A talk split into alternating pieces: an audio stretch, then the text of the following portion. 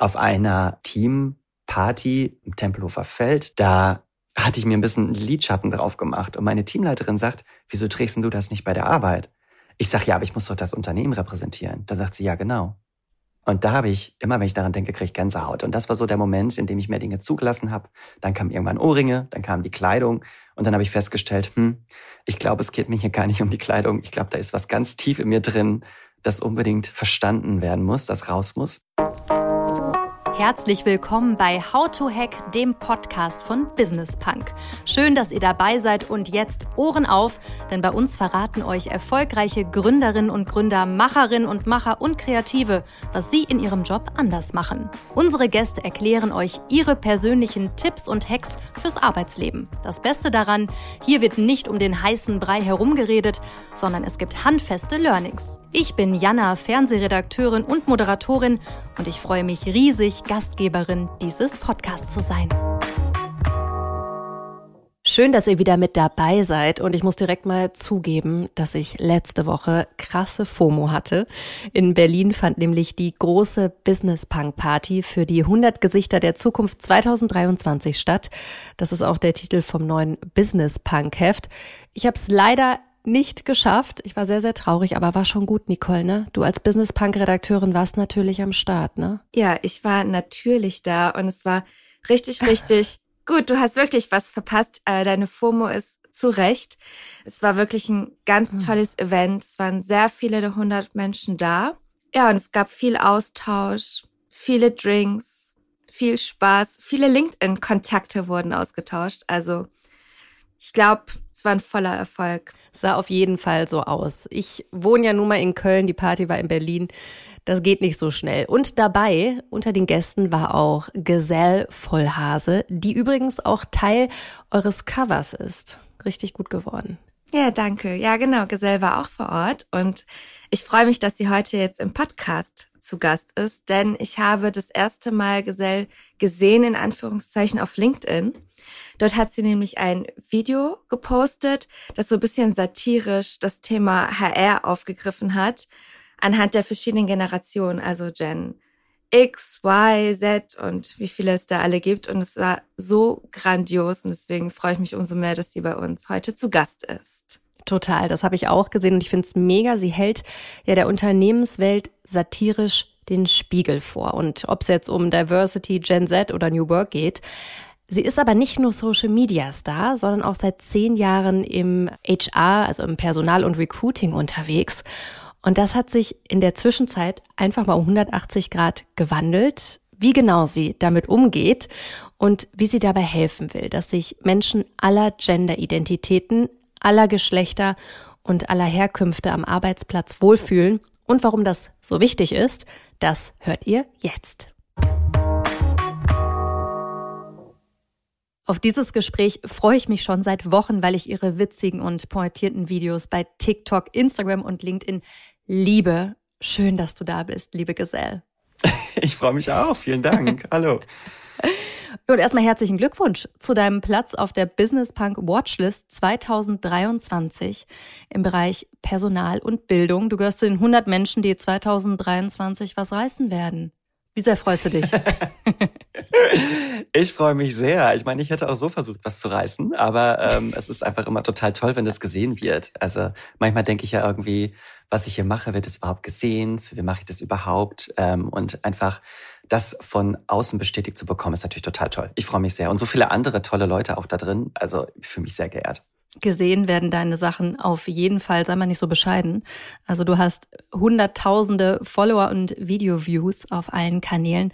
Und ganz aktuell habe ich dein Video gesehen über Weihnachtsfeiern. Ne? Die ganzen Weihnachtsfeiern von Unternehmen stehen ja gerade vor der Tür oder haben schon stattgefunden.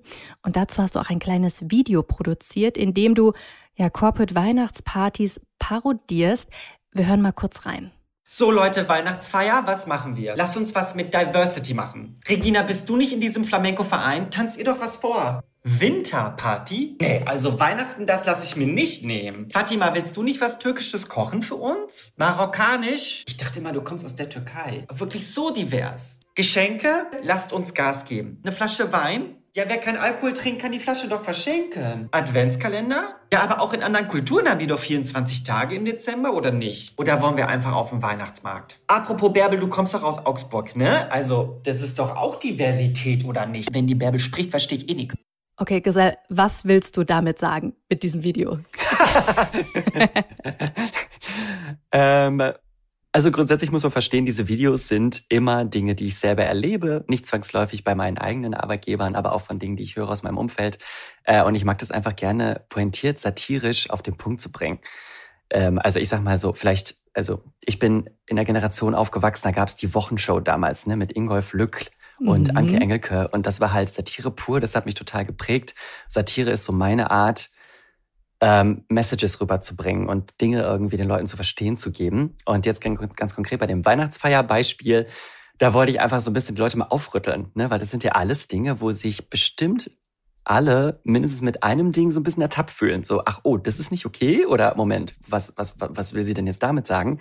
Äh, und das ist genau das, was ich beabsichtige, dass die Leute mal einmal ganz kurz auf Pause drücken müssen und mal kurz drüber nachdenken. Das ist genau das, was ich äh, erreichen möchte tatsächlich mit meinem Content. Jetzt ging es in dem Video ja explizit um das Thema Diversity. Kann man da sagen, gut gewollt ist nicht gut gemacht in vielen Fällen?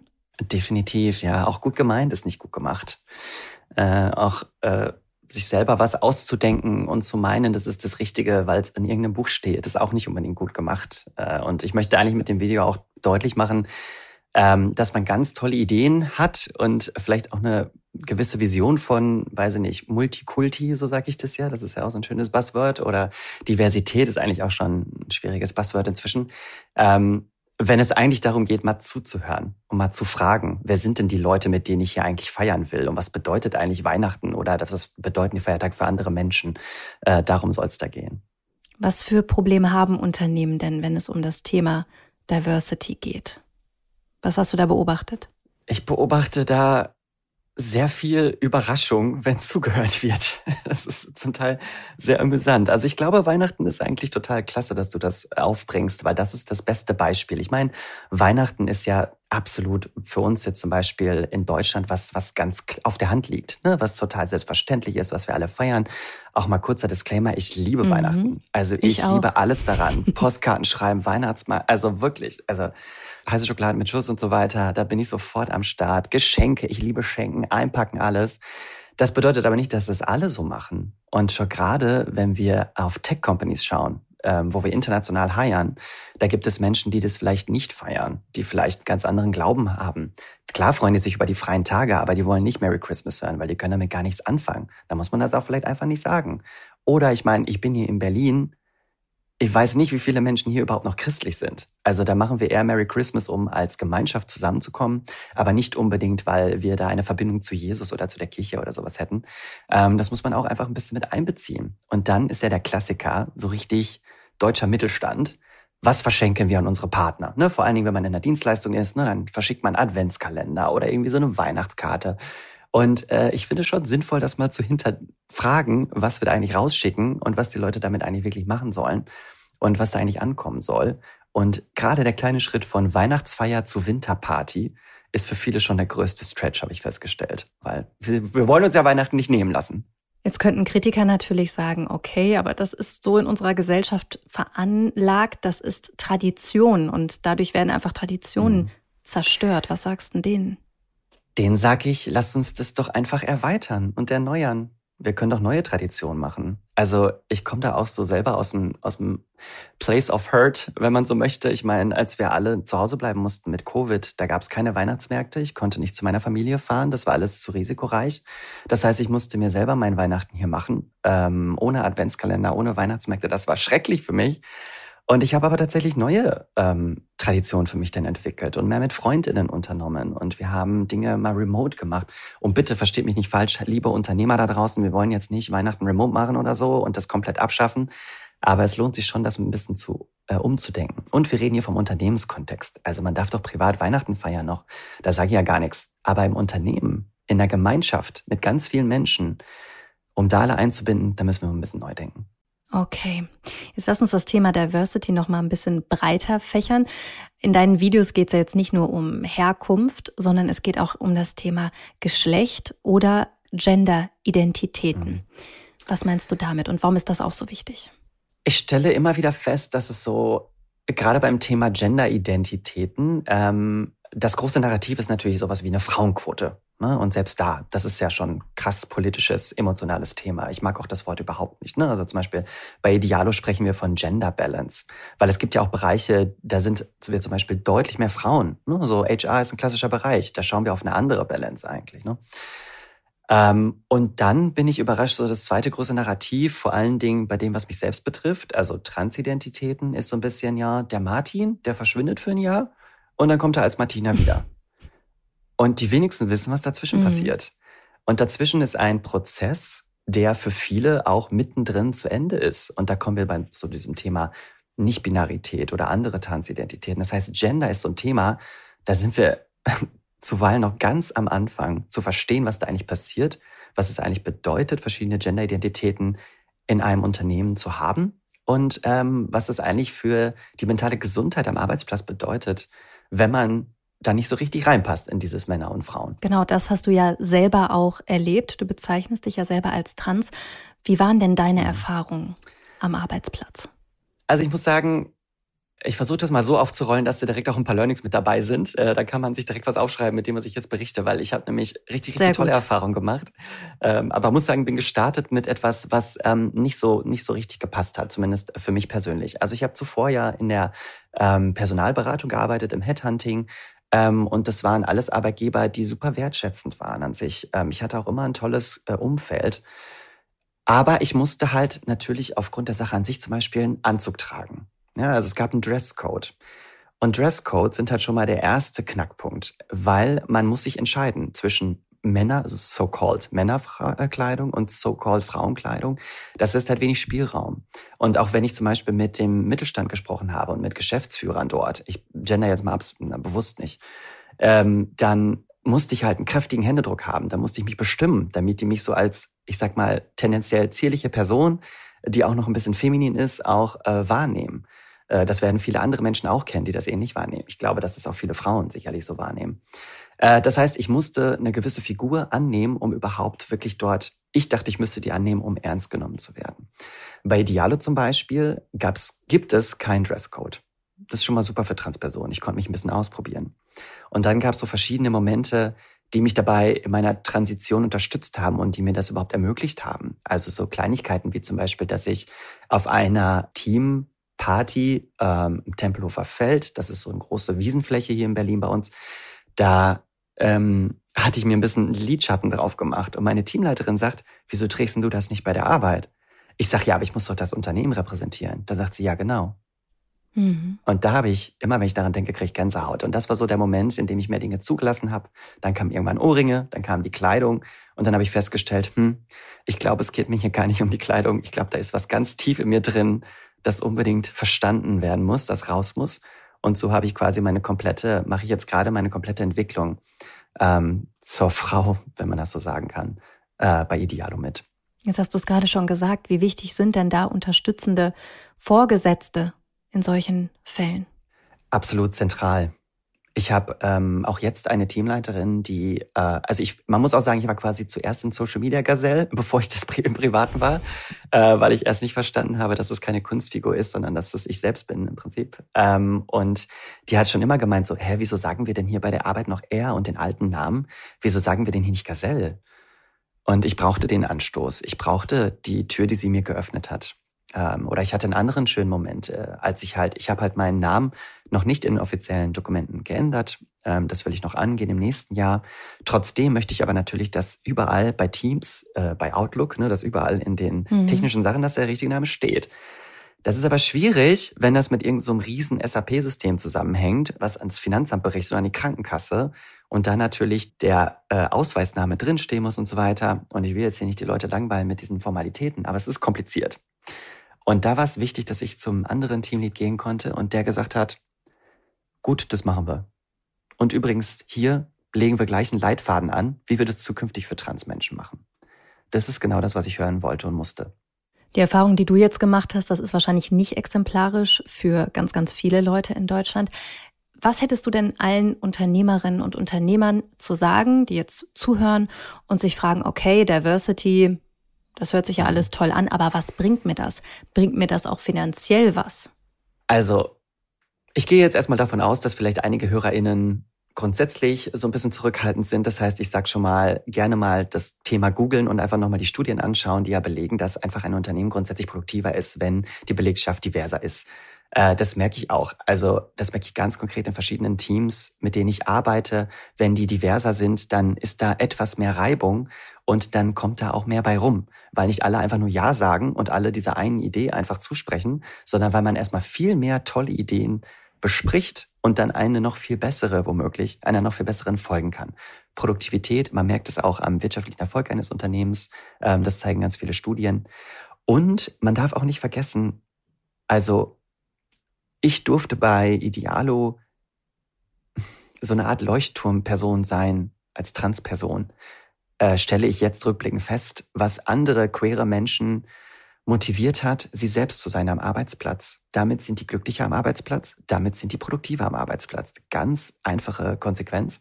Und alle Menschen, die nicht queer sind, finden das total toll, dass man so sein kann, wie man ist. Und ich glaube, jeder Mensch, egal ob hetero, cis, trans, weiß ich nicht, wir alle haben Momente, da fühlen wir uns nicht schön. Oder wir alle haben eine Jacke und denken, ist die too much fürs Office?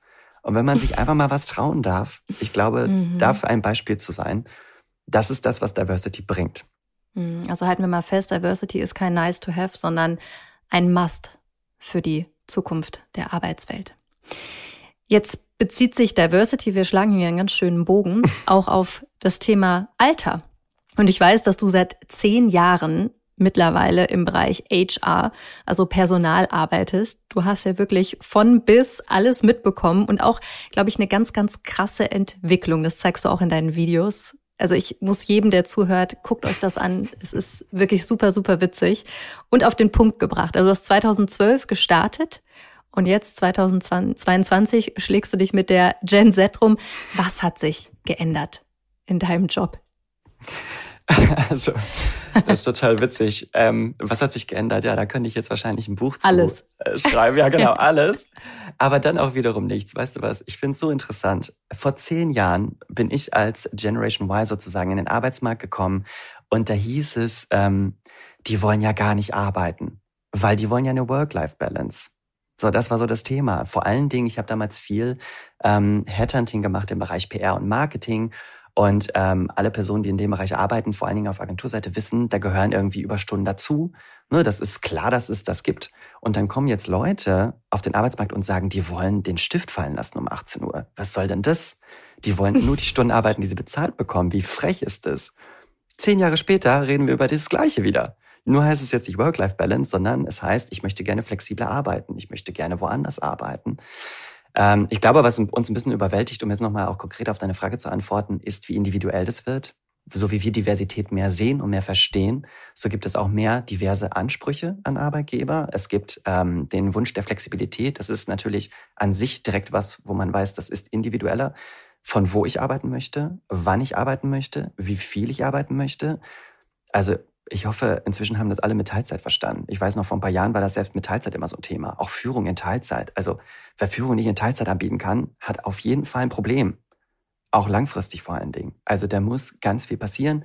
Und ich glaube, jetzt gerade ist die Gen Z sehr laut, aber auch wie damals bei der Gen Y wird das Ganze auch ein allgemeiner Trend werden. Ich meine, ich glaube nicht, dass jetzt Boomer immer noch sagen würden, na, ich will keine Work-Life-Balance. Das ist so ein Gen Y-Thema. Wir alle wollen ja eine Work-Life-Balance. Ne?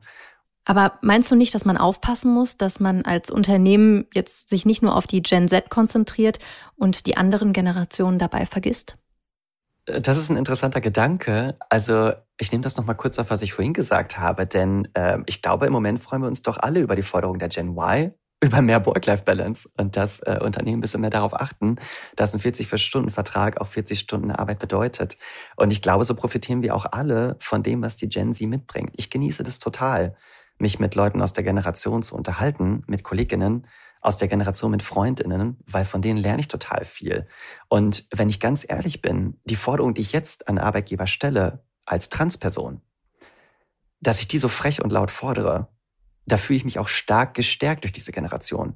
Und dass man einfach sagt, was man möchte und dass man diese Forderung stellt, das ist was, was ich, glaube ich, ganz, ganz wertvoll finde. Und ich glaube, das wird uns einfach nochmal als Gesellschaft, aber auch im Unternehmenskontext weiterbringen, egal in welcher Generation man ist.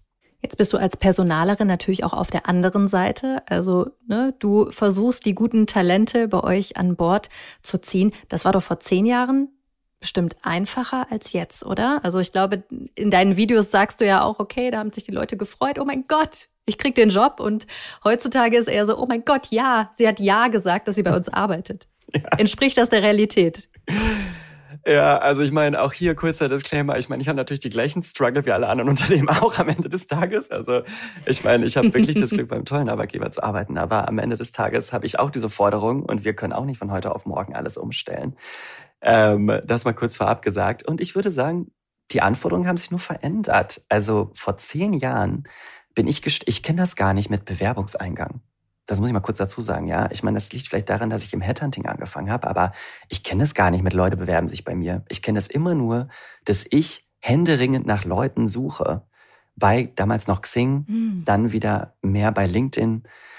Ähm, das heißt, ich kenne es gar nicht anders. Es war nur eine andere Situation und vielleicht so ein bisschen leichter, aber auch dieses Thema Fachkräftemangel. Ne? Es gibt ja irgendwie jedes Jahr spricht man darüber, ach, Fachkräftemangel ist doch ein alter Schuh und andere sagen, es ist noch schlimmer geworden in meiner persönlichen Realität die richtige Person für eine Stelle zu finden, ist immer eine Herausforderung.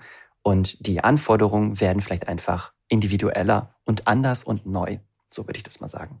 Und dann hilft es, wenn ein Unternehmen gewisse Dinge berücksichtigt, divers aufgestellt ist und man, man selber sein kann dabei. Du bist komplett du selber, das sieht man überall und du bist ja mittlerweile auch ja eine Art Corporate Influencer für Idealo. Also du hast ja eine extreme Sichtbarkeit einmal für dich, aber dadurch natürlich auch für deinen Arbeitgeber. War das einfach am Anfang zu sagen zu Idealo, okay, ich repräsentiere uns, also mich und dann das Unternehmen auch noch auf Social Media und war das direkt hm. okay? Also ich habe niemanden gefragt.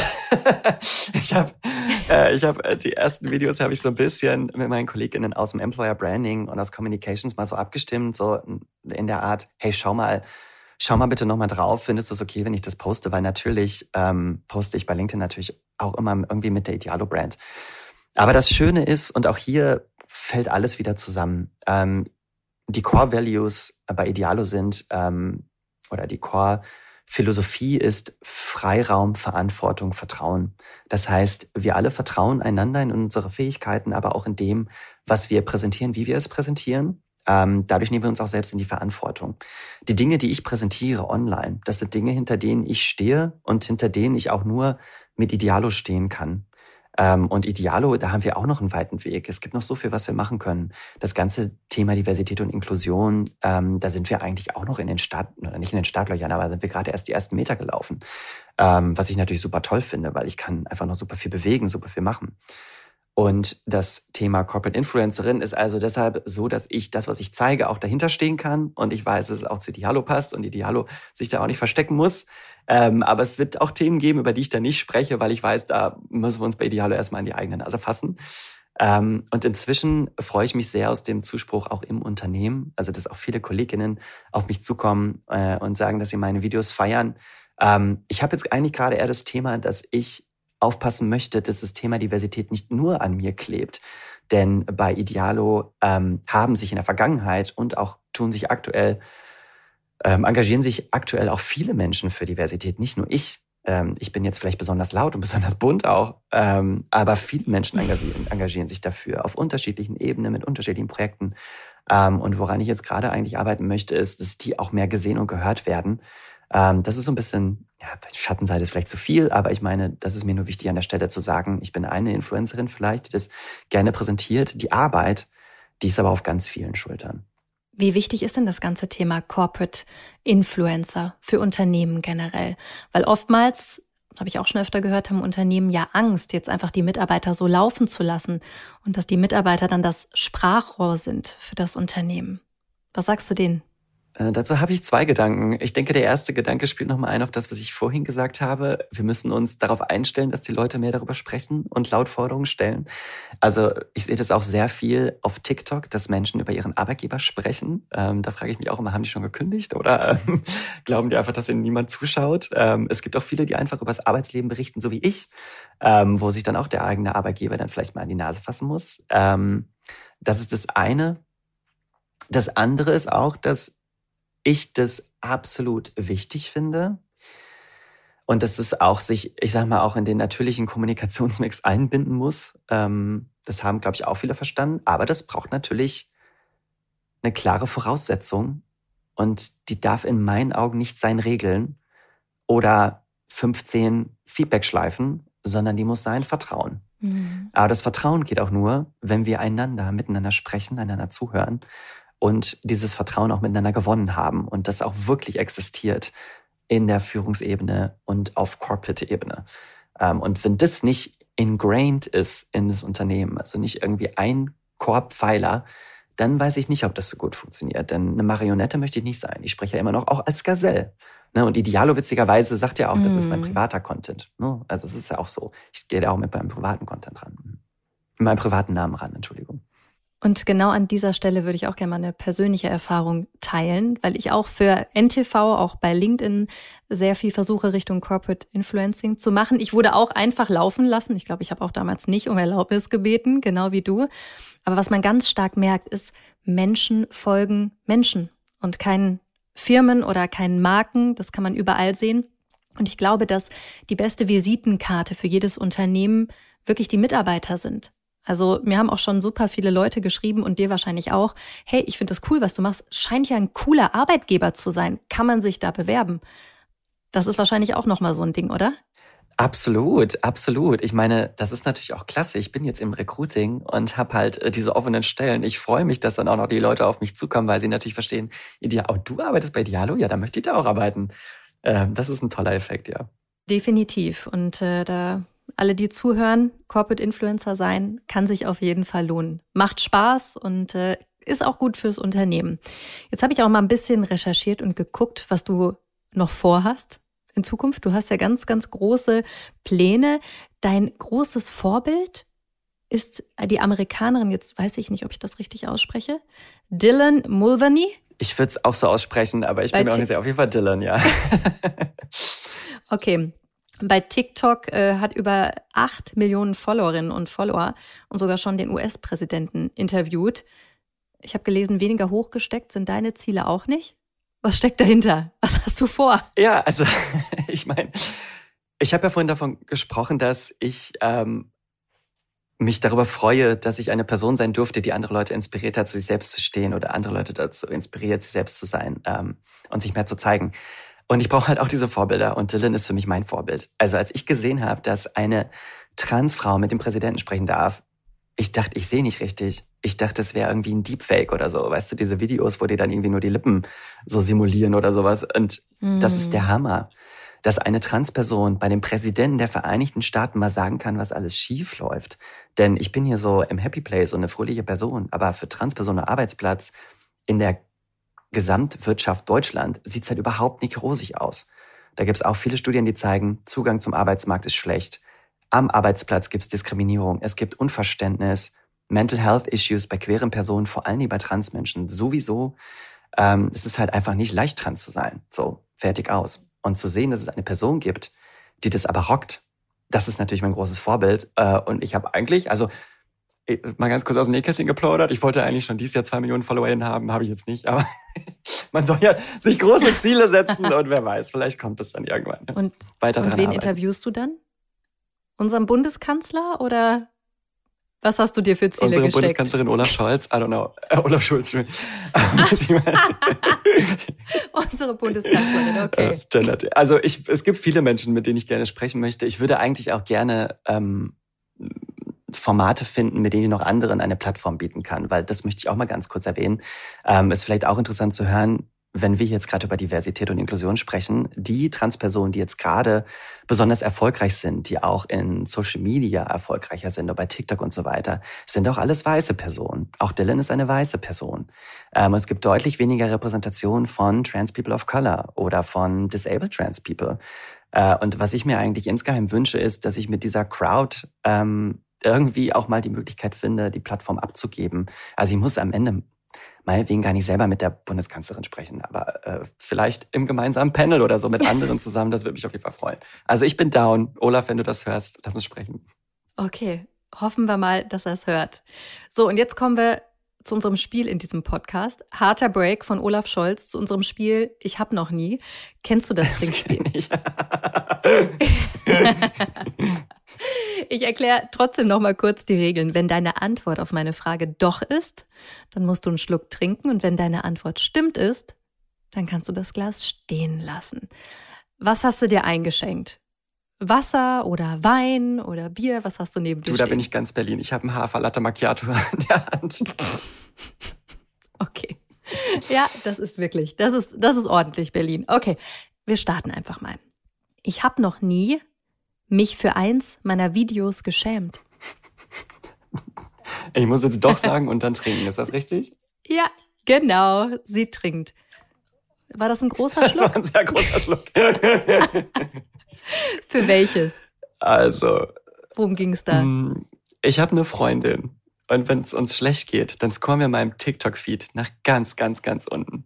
Nach ganz, ganz, ganz unten. Und da gibt es ein Video, da spreche ich auch mit mir selbst, so wie ich das heute inzwischen gut kann, mit den guten Cuts und so weiter.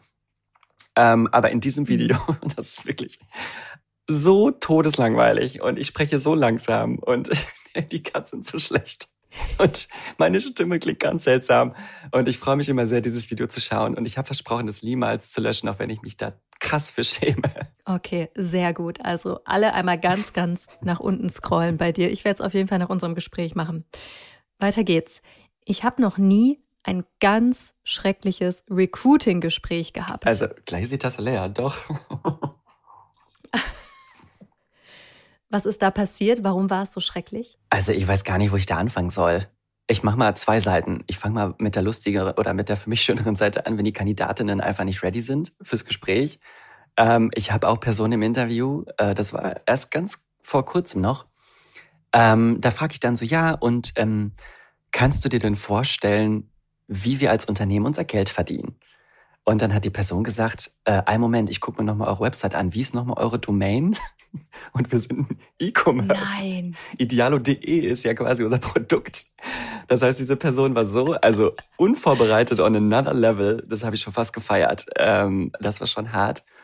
Ansonsten ähm, an alle BewerberInnen, die schon mal mit mir ein Gespräch hatten, die das Gespräch hatten am Montag vor 10 Uhr oder am Freitag nach 14 Uhr, es tut mir sehr leid. Ähm, ich habe da immer einen Knoten in der Zunge und bekommt immer was durcheinander. Und manchmal sage ich auch Sachen, da wünsche ich mir, die mir verkniffen. Okay, sehr schön. Das ist von beiden Seiten beleuchtet. Nächste, ich habe noch nie Frage. Ich habe noch nie die Gen Z verflucht.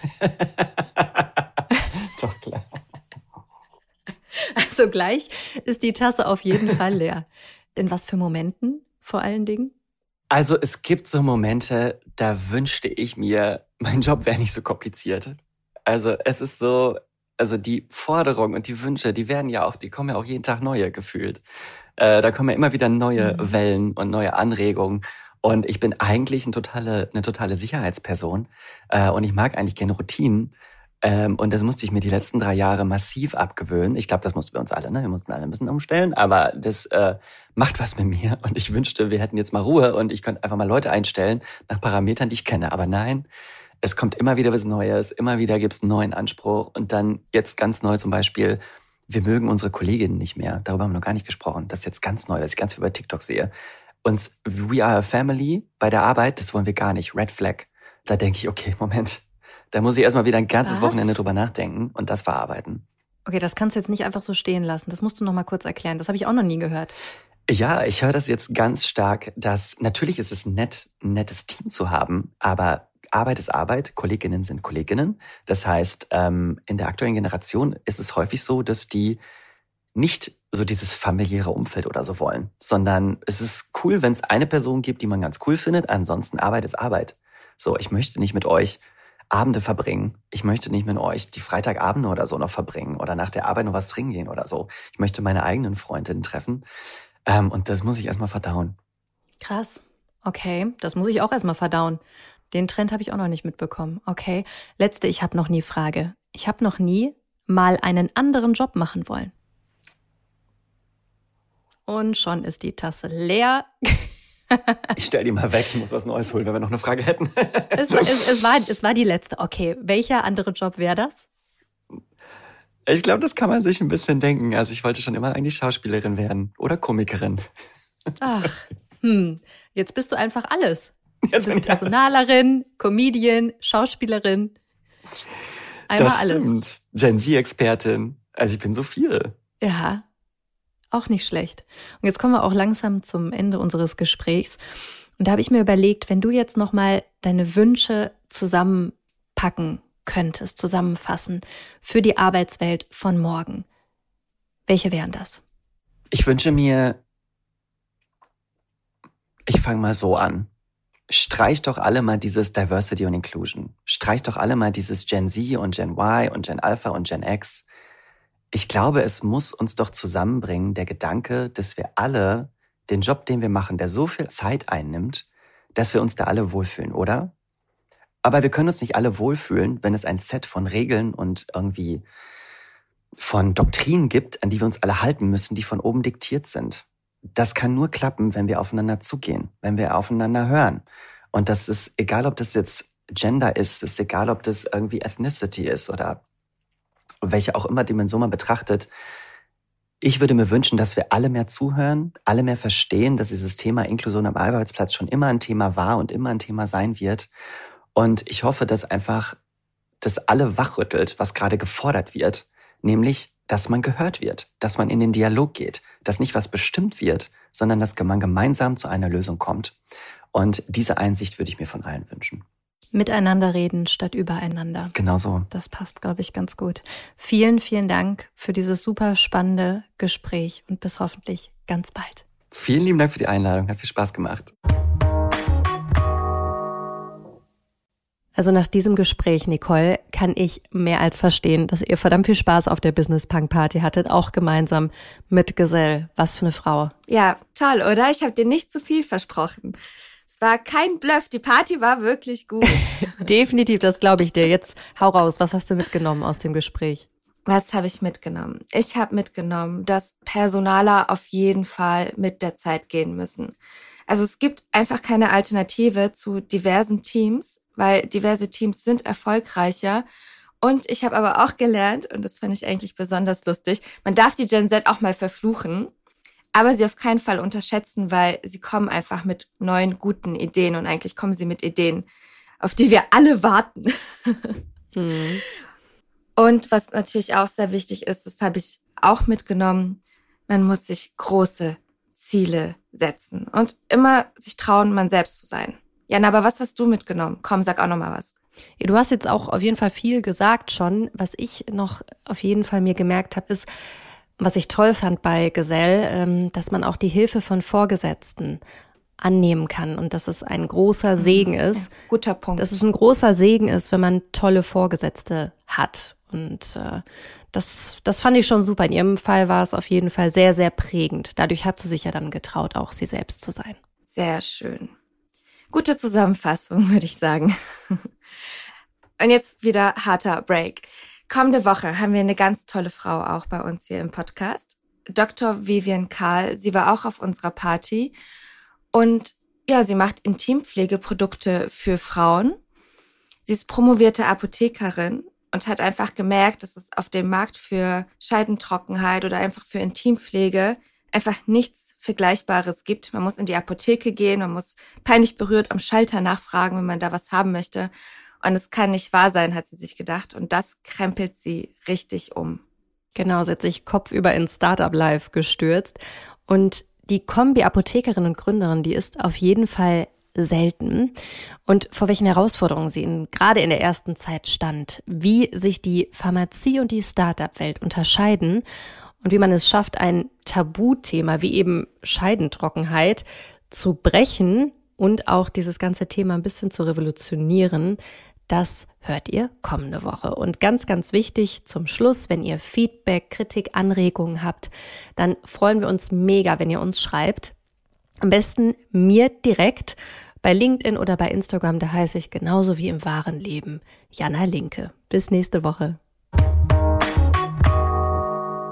Lesetipp der Woche.